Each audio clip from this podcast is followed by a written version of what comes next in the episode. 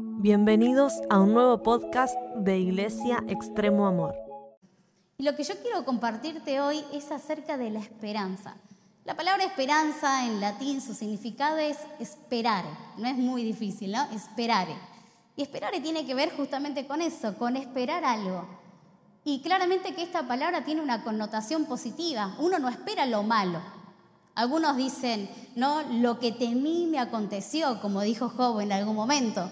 Pero nosotros no estamos pensando, uy, se me va a caer el techo, uy, se me va a romper el aire, uy, se me va a pasar, voy a cruzar y me va a chocar un colectivo. No, uno no está, eso sería una, no sería una esperanza, sería una desesperanza.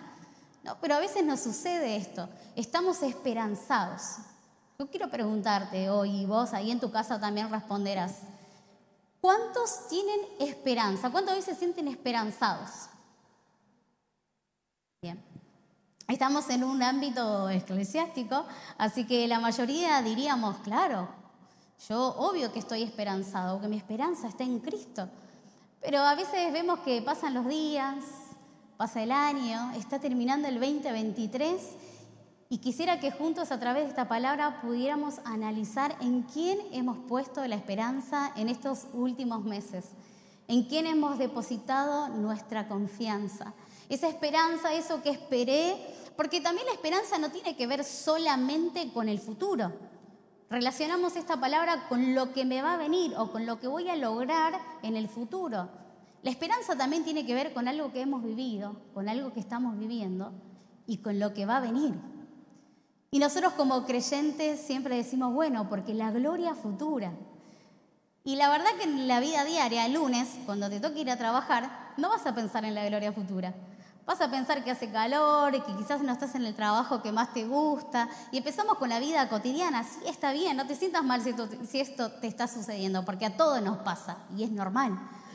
Ahora el tema es que podamos reflexionar y pensar en dónde estoy poniendo mi esperanza. No quiero preguntarle si todos ponemos la esperanza en Jesús, porque seguramente unánimamente diríamos en Jesús.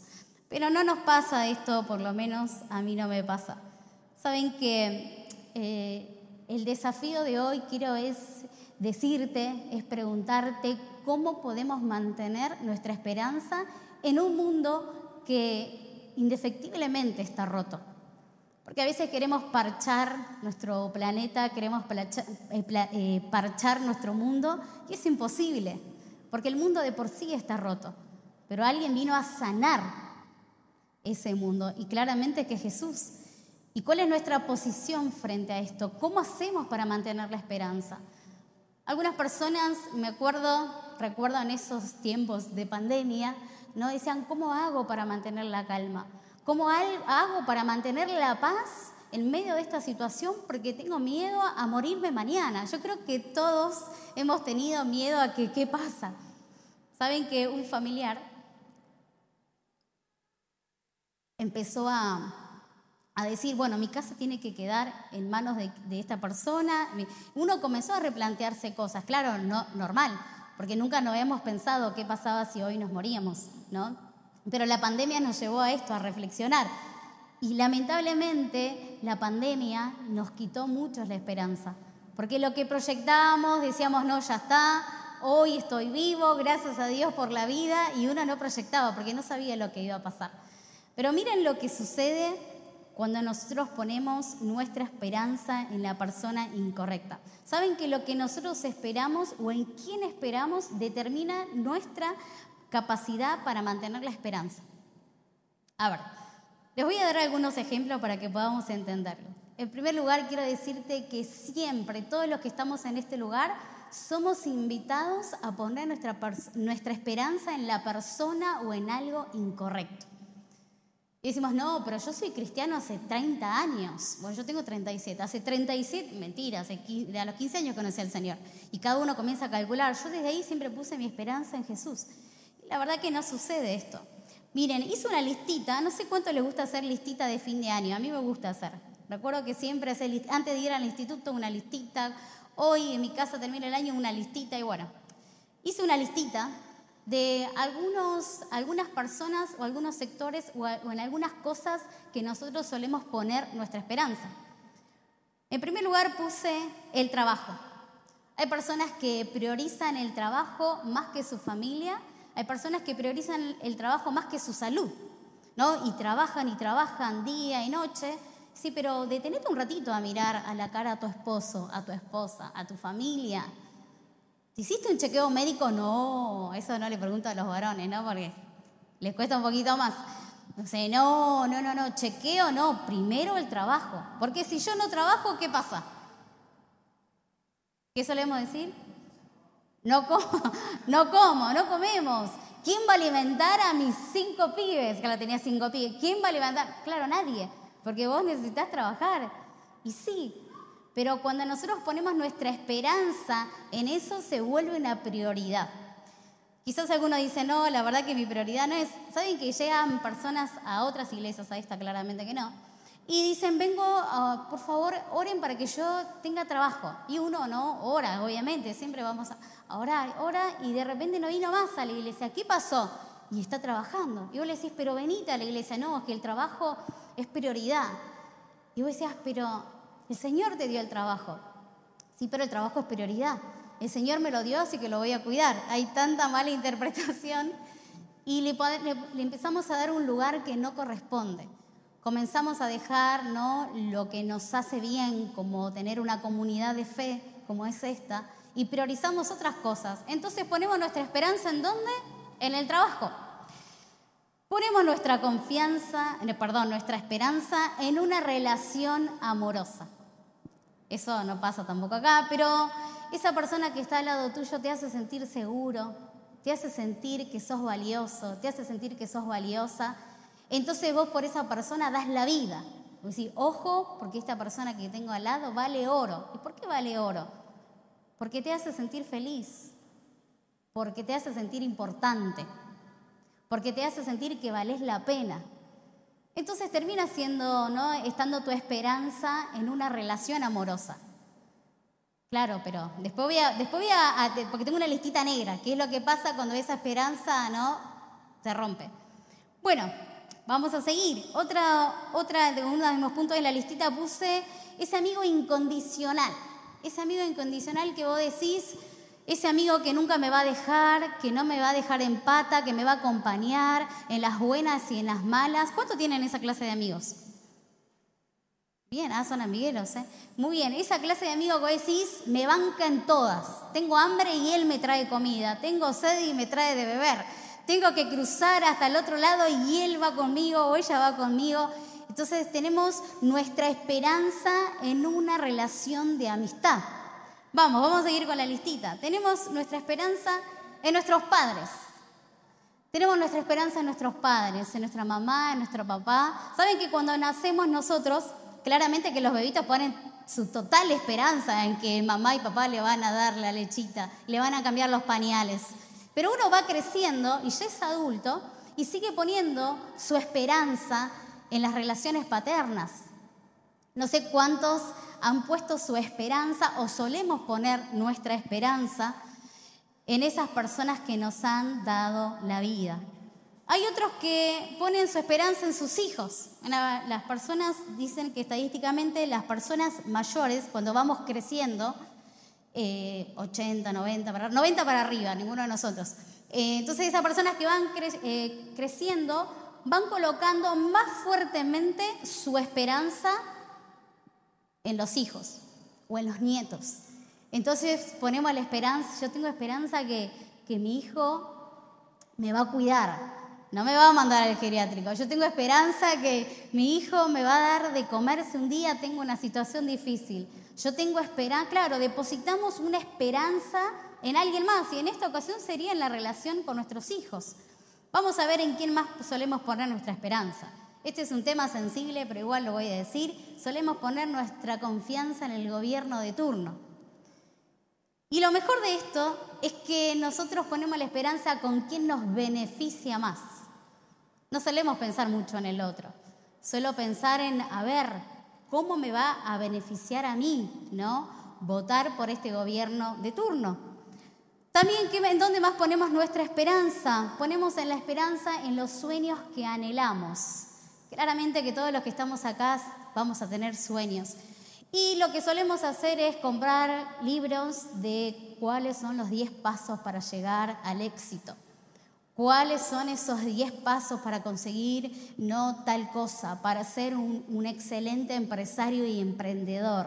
Y empezamos ¿no? a soñar y por ahí hasta chusmeamos un poquito sin que nadie se entere el horóscopo. Capaz que el horóscopo nos da una data y decimos por ahí el horóscopo me, me salva el día, ¿no? me salva el mes. Y empezamos a buscar qué animal somos en el horóscopo. Esto no, no, no, claro, otra vez no pasa acá, pero pasa en algunas personas de afuera, pasa que ponen su esperanza en el horóscopo. Y a veces parecería algo descabellado, pero sí. Solemos poner nuestra esperanza en cosas banales como ser, por ejemplo, el horóscopo, ¿no? Bueno, ¿y en qué más solemos poner nuestra esperanza? Solemos poner nuestra esperanza en una oración poderosa. Estoy leyendo un libro que habla mucho de la oración, estoy recién en las primeras páginas y ya estoy entusiasmada. Y me hacía pensar porque el autor decía, a veces decimos que la oración es poderosa. Y déjame decirte que no, que la oración no es poderosa, que Jesús es poderoso.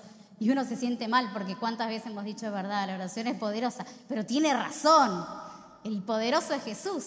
¿Por qué? Porque cuando nosotros no entendemos esta verdad, nuestra esperanza está puesta en la oración que hice tal día. Y quizás Dios no, no, no tiene pensado darte eso. Quizás Dios en, soberanía, en su soberanía quiere darte algo mucho más grande. Entonces nosotros nos encaprichamos porque pusimos nuestra esperanza en nuestro pedido de oración. Y decimos, pero yo se la mandé a Hernán para que oren los martes, yo estuve orando, ayunando por ese pedido de oración, termina el año y Dios, ¿en dónde está? Claro, y ahí nos empezamos a enojar con Dios porque parecería que Dios no le llegó esa oración poderosa y fervorosa que nosotros hicimos, porque pusimos nuestra oración en el lugar equivocado. Pero saben que en los momentos más difíciles de nuestra vida va a salir a relucir en quién hemos puesto nuestra esperanza, ¿o no? Pensá un poquito en, el transcurso de tu vida. En los momentos más difíciles, ¿No sale a relucir en quién está puesta tu esperanza? ¿Por qué? Voy a, voy leerles la lista negra que hice. La lista negra dice que hemos perdido el trabajo. Uh. porque el emprendimiento no salió como esperábamos. Recuerdo cuando era adolescente, mi mamá, una mujer de Dios, te mando un beso, se le ocurrió un verano, un enero, Creo que esto lo planeó de antes, ¿no? Diciembre. Y dice, bueno, a ver, ella hacía de todo, de todo lo que a ustedes se le ocurre, de todo. Y dice, si ponemos una heladería, y nosotros nos miramos como heladería, ella ya había planeado ponernos uniformes, a mí, a mi hermana, a mi hermano, o sea, los tres uniformados, y lo hizo, se los prometo. Menos mal que no hay foto de eso, o creo que no hay. Entonces eh, nos puso a todos, hizo ella nuestro uniforme.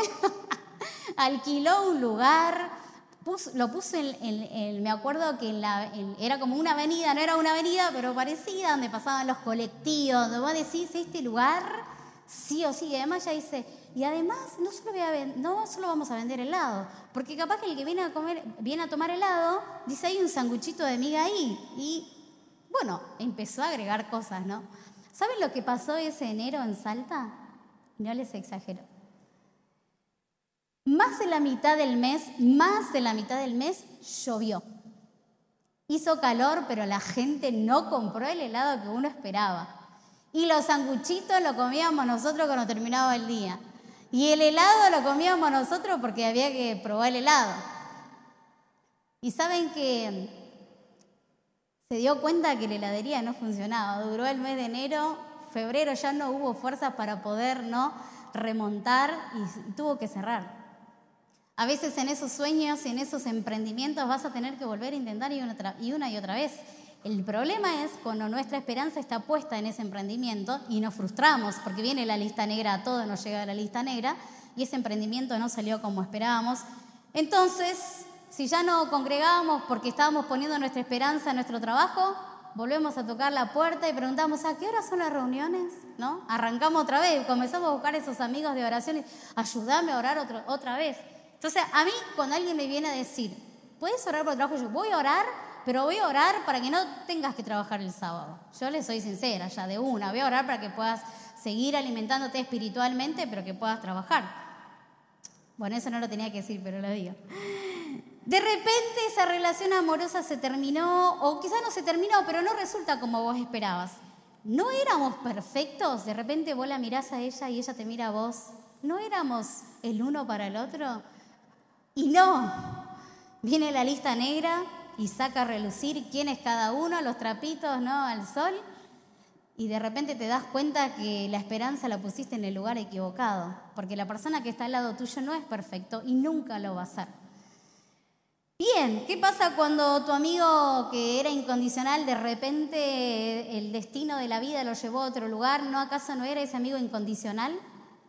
¿No era ese amigo que te iba a acompañar hasta el resto? Yo me acuerdo cuando yo era más chica, casi que nos hacíamos un pacto con mi amiga, ¿no? Hasta el fin. Y hoy una está en el lugar y otra está en el otro continente, porque está en otro continente, y casi no hablamos. Y claro, vemos esa lista negra porque no nos hemos sentido satisfechos aún ni siquiera con esa amistad incondicional. Vamos a seguir con la lista negra. un día nuestros amados padres no estarán.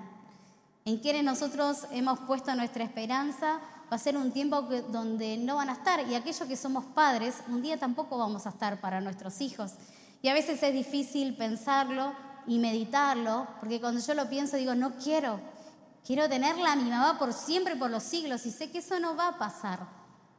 Y a veces no nos detenemos a pensar en esto, pero cuando pasa, nuestra esperanza quedó en el piso, porque la estábamos poniendo en el lugar incorrecto.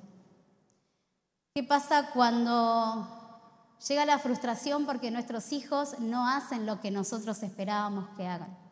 Dimos tanto amor para que estos ingratos no me den amor. ¿Cuánto lo han dicho? Yo lo he escuchado por ahí. Entonces yo pienso y digo, bueno, pero cada hijo tiene un lenguaje del amor diferente, pero nos cuesta pensar en eso. Porque mamá y papá siempre dan tanto y damos tanto que uno por lo menos espera un gracias y a veces no va a aparecer eso. Si tu esperanza está en eso, te vas a frustrar. Porque muchas veces nuestros hijos no van a ser agradecidos.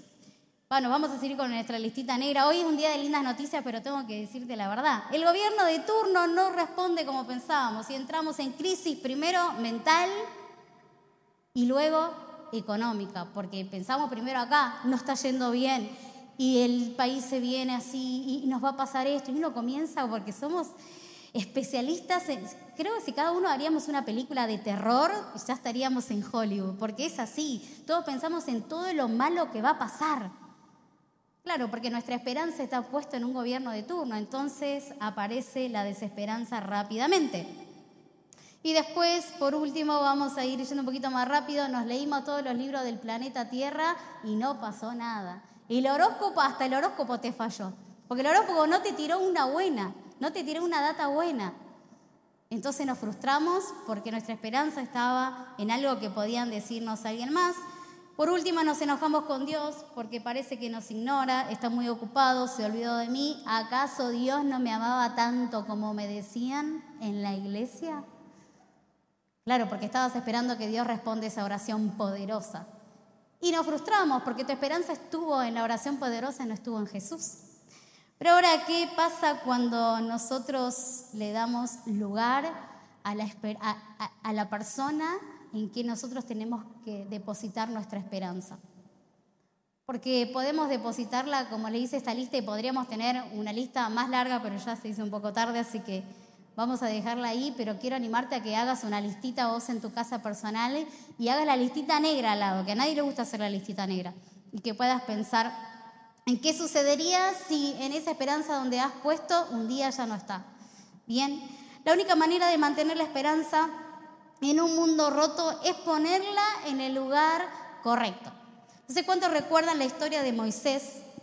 Moisés tenía un desafío por delante, yo se los voy a leer, en Éxodo 33, 14, mi versículo favorito de la Biblia. Y dice así, y él dijo, mi presencia irá contigo y te daré descanso, le dice Dios a Moisés. Y Moisés respondió, si tu presencia, pero miren lo que Dios le estaba diciendo a Moisés, ¿no? Y Moisés respondió, si tu presencia no ha de ir conmigo, no nos saques de aquí. ¿Y en qué se conocerá aquí que ha llegado gracia en tus ojos y yo y tu pueblo, sino que tú andes con nosotros y que yo y tu pueblo seamos apartados de todos los pueblos que están sobre la faz de la tierra? Y el Señor le dijo a Moisés, también haré esto que has dicho, por cuanto has hallado gracia en mis ojos y te he conocido por tu nombre. Moisés tenía un desafío por delante y en ese desafío él entendió en dónde estaba su esperanza. Él no puso su, su esperanza en el pueblo de Israel. Él puso su esperanza en la presencia de Dios. Él dijo, puedo tener todo, pero si yo no tengo tu presencia, yo no me quiero mover de aquí. Eso es poner la esperanza en el lugar correcto. Miren lo que le pasó a Abraham. Vamos a ir a Génesis eh, capítulo 13, versículo 8. Dice así, entonces Abraham dijo a Lot, de repente viene una palabra de Dios no Abraham y le, dije, y le dice, deja tu tierra y tu parentela. Y Abraham toma todas sus cosas, agarra a algunos familiares que se llevaba bien y retoma la ruta. Y comienzan a caminar, comienzan a caminar. De repente, todo el, el ganado que él tenía comenzó a crecer. Y Lot, que era su familiar, también comenzó a crecer. Entonces de repente Abraham dice, se están peleando nuestros pastores, se están peleando nuestro ganado. ¿Por qué no cada uno va a un lugar y el otro va a otro lugar? Entonces Abraham dijo a Lot, no haya ahora altercado entre nosotros dos, entre mis pastores y los tuyos, porque somos hermanos. ¿No está toda la tierra delante de ti? Yo te ruego que te aparte de mí. Si fueras a la mano izquierda, yo iré a la derecha, y si tú a la derecha, yo iré a la izquierda. Y alzó Lot sus ojos y vio toda la llanura del Jordán, que todo era de riego, como el huerto de Jehová como la tierra de Egipto en la dirección de Zoar antes que, destruyese el Señor a Sodoma y a Gomorra. Entonces Lot, qué inteligente Lot, ¿no? Escogió para sí toda la llanura del Jordán y se fue Lot hacia el oriente y se apartaron el uno al otro. Lot fue por el camino más fácil, dijo, a ver, esta tierra se ve fructífera.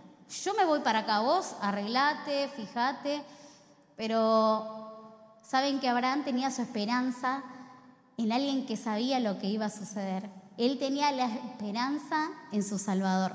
Abraham acampó en la tierra de Canaán, en tanto que Lot habitó en las tierras, en las ciudades, perdón, de la llanura y fue poniendo sus tiendas hasta Sodoma.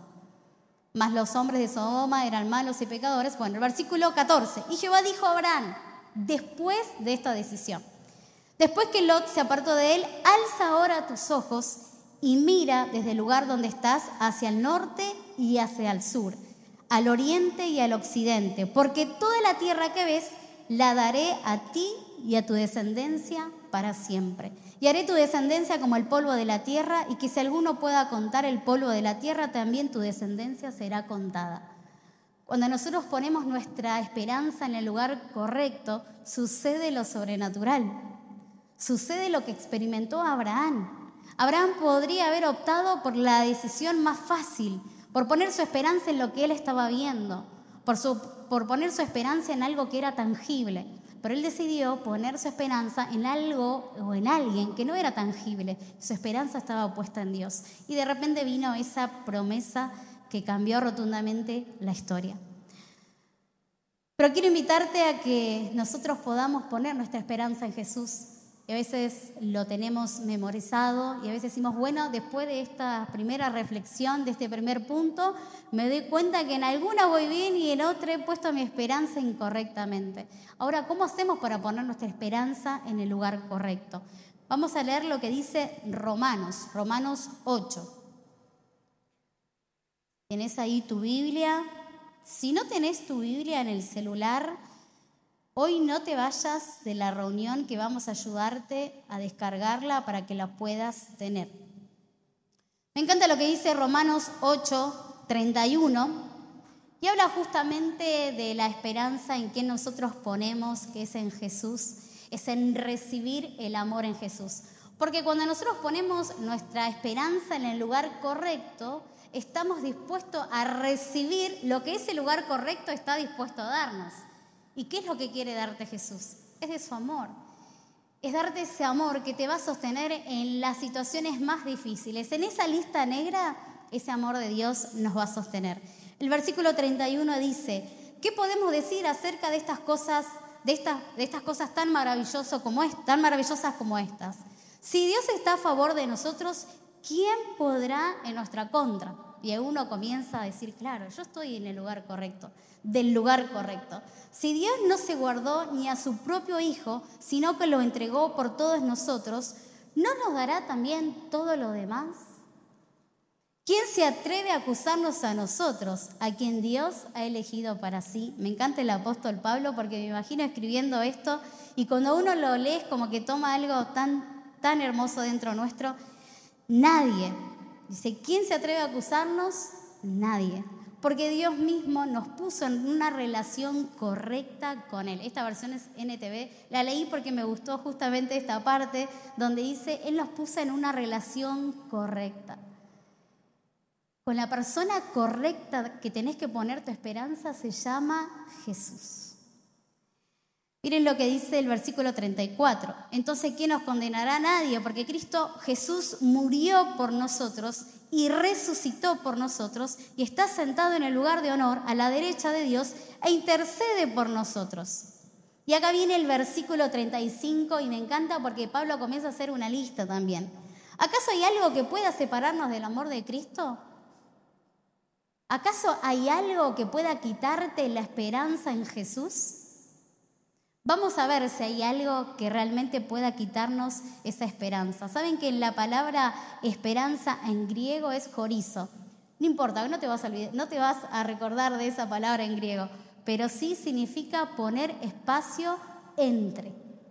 ¿Será que alguien puede poner un espacio entre la esperanza que estás depositando en Jesús y tu vida? ¿Será que alguien es capaz de poner una pausa ¿no? en nuestra esperanza? Miren lo que dice Pablo y hace esta listita. Vamos a leer la, lista. Versículo 36. Como dicen las escrituras, por tu causa nos matan cada día, nos tratan como ovejas en el matadero. Claro que no, a pesar de todas estas cosas, nuestra victoria es absoluta por medio de Cristo quien nos amó. Y estoy convencido de que nada podrá jamás separarnos del amor de Dios. Y ahí comienza su lista. Ni la muerte, ni la vida, ni ángeles, ni demonios, ni nuestros temores de hoy y, nuestras preocupaciones de mañana. Ni siquiera los poderes del infierno pueden separarnos del amor de Dios. Ningún poder en las alturas ni en las profundidades. De hecho, Nada en toda la creación podrá jamás separarnos del amor de Dios que está revelado en Cristo Jesús, Señor nuestro. Cuando yo lo leía decía que increíble porque cuando hacía la lista negra decía, esta lista se parece mucho a lo que nosotros vivimos a diario, aunque claramente la iglesia en ese momento estaba bajo el gobierno de Nerón y estaban siendo perseguidos. Hoy nosotros no estamos siendo en este lugar, por lo menos en Argentina, en otros países sí, están en peligro su vida, pero hoy hay tantas corrientes filosóficas que sí estamos ¿no? siendo perseguidos en diferentes ámbitos. No solamente somos eh, perseguidos ¿no? cuando alguien rechaza a Jesús, no somos perseguidos de esa manera. Somos perseguidos cuando, nuestra, cuando, cuando esas filosofías comienzan a cuestionar nuestra fe. Cuando jóvenes comienzan a ir a la facultad y nosotros alentamos a andar a la facultad, crece, ¿no? Alimentate, toma herramientas. Pero no pongas tu esperanza en el título que te van a dar. No pongas tu esperanza en quién vas a convertirte. Porque hay gente que cree que, que un título universitario va a colocarlo en una posición que ahora sí, ahora sí me van a respetar. Ahora sí me van a, a tomar como una persona. No, no, no. Nosotros somos personas desde, desde que nacemos, desde que estamos en el vientre de nuestra mamá, somos, unas, somos personas. Ya tenemos nuestra identidad. Entonces no hay nada, absolutamente nada, que pueda eh, separarnos de la esperanza que nosotros tenemos en Jesús. Pero cuidado, porque sí somos perseguidos en diferentes ámbitos. Esta lista de Pablo me gusta porque habla de tribulación. ¿Cuántos se han sentido atribulados estos últimos meses? Uno comienza a hacer el análisis mes de noviembre, mes de diciembre y, y sí, estuve atribulado en el mes de julio, agosto, comienza a hacer la cuenta. Sí. ¿Cuántos se han sentido angustiados o cuántos hoy se sienten angustiados? ¿No? ¿Cuántos han tenido que atravesar la muerte de un ser querido? ¿Cuántos han tenido que atravesar un montón de situaciones que han tenido que ver y rogar, ver la mano de Dios en esas situaciones? Saben que me encanta porque el apóstol en esto, lo que él está diciendo en esta lista, podríamos pensar, ¿y qué significa cuando está hablando de lo alto, de lo profundo, de los ángeles, de los principados? Está hablando de toda la creación no hay absolutamente nada ni nadie que te saque del lugar correcto. Pero tengo una mala noticia para darte. Nosotros somos los únicos que sí podemos sacarnos del lugar correcto, de la esperanza correcta. Nosotros somos los únicos que podemos estar corriendo una carrera tomado de las manos del Señor y de repente nos, nos desanimamos, de repente comenzamos a mirar a otro lado comenzamos a desviar nuestra esperanza y terminamos en el lugar incorrecto. Pero Pablo le dice, no, tranquilos, tranquilo iglesia, tranquilo muchachas y muchachos, somos más que vencedores, porque tenemos nuestra esperanza en el lugar correcto. Y por último quiero decirte algo, ¿vamos a seguir pasando tribulaciones? Sí. ¿Vamos a seguir pasando situaciones difíciles, sí. Saben que me encanta la, oración de Jesús hacia, hacia, sus discípulos y hacia nosotros. Señor, guardalos, porque ellos no son de este mundo. Guardalos. O sea, ¿de qué no tenía que guardar? De todo lo que nos está aconteciendo. La única manera de poder mantenernos firmes y mantener nuestra esperanza en el lugar correcto es seguir recibiendo del amor de Jesús constantemente. Yo creo que tenemos un desafío, ¿no? Debemos aprender a vivir los valores del reino en un mundo de finales infelices.